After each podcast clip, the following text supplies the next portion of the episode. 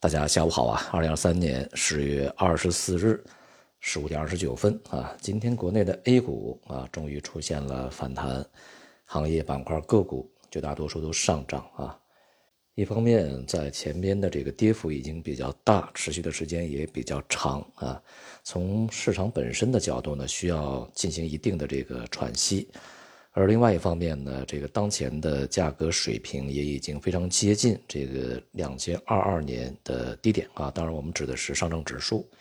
那么，其他这个绝大多数的主要指数已经跌破了去年的低点。因此呢，从市场心理层面也存在了一些啊，当前位置啊，是否会获得一些承接啊？啊，会会否有一些支撑啊？这样的一种想法啊。所以，市场的反弹呢，并不奇怪。呃。更为关键的是啊，也就是比上面所说的原因还要这个权重更大的原因，其实呢是在今天以及隔夜啊，全球主要的市场、主要的股市都是出现了这个企稳啊，甚至反弹的这么一个局面。像昨天啊，欧洲股市是触底反弹的，而美股呢也是触底反弹以后持稳啊，这个非常微弱的下跌。那么今天啊，欧美的股股市期指啊都是反弹的。而亚洲的主要股市呢，绝大多数啊都是出现了这个不错的反弹啊，至少呢是一个企稳的状态啊。那么因此呢，A 股的表现还是在一个全球啊这个股市的整体大的氛围里面啊去运行的啊，并不是单独的一个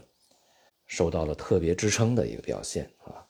全球股市呢，在这两个交易日企稳反弹，主要的原因啊是这个。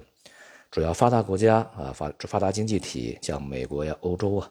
呃，以及全球绝大多数这个主权债务的主权债券的收益率呢，都出现了回落啊。最典型的就是美债十年期这个国债收益率呢，在前期啊一度是触及百分之五以上，以后呢，这个连续几个交易日回落，那么现在回到四点八左右啊。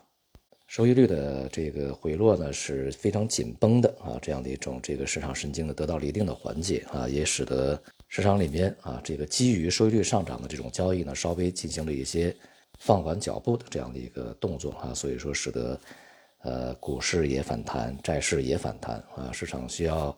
呃去观察接下来更多的经济数据，尤其像美国的通胀数据，那么以及呃将在月底，也就是还不到一周的时间啊。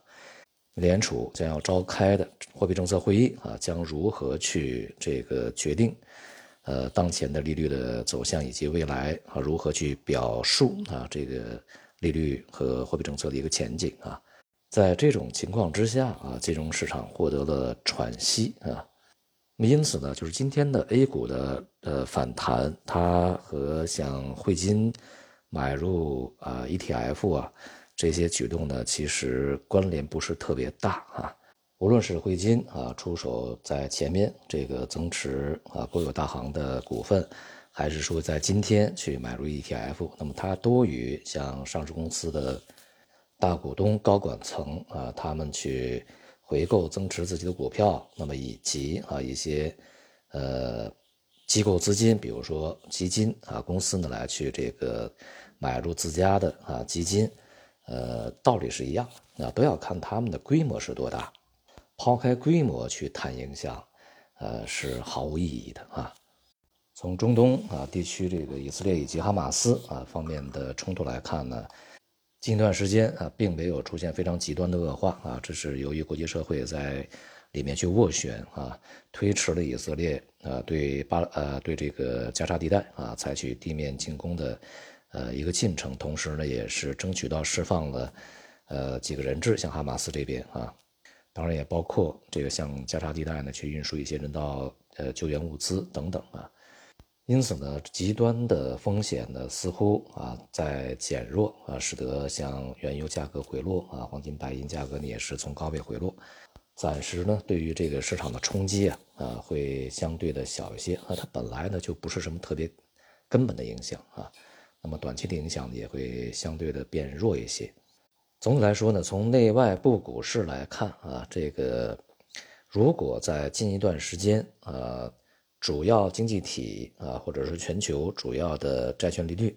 呃，变得稳定的话啊，不再出现这个非常快速的持续上行，那么将会给股市带来一定的喘息的机会啊。但是呢，还没有见到任何的股市停止下跌、这个见底回升的任何迹象，无论是内部股市、外部股市都是如此。换句话说，底部还没有见得到啊。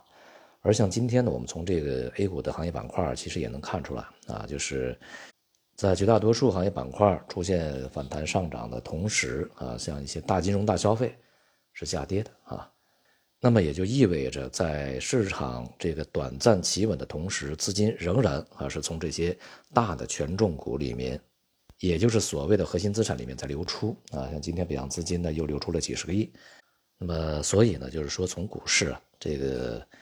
大的一些这个投资战略还没有发生根本的改变啊，因此呢，作为投资者而言，也没有必要去做任何的着急的举动啊。前面我们也讲，这个股市见底呢，我们需要等啊，不需要去抢。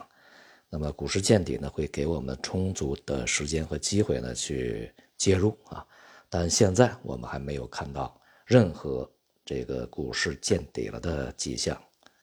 所以呢，我们能做的啊，就是。继续啊，在场外耐心的去等待啊，等待底部的出现，耐心的观察，保持一个淡定的这个心态啊。好，今天就到这里，谢谢大家。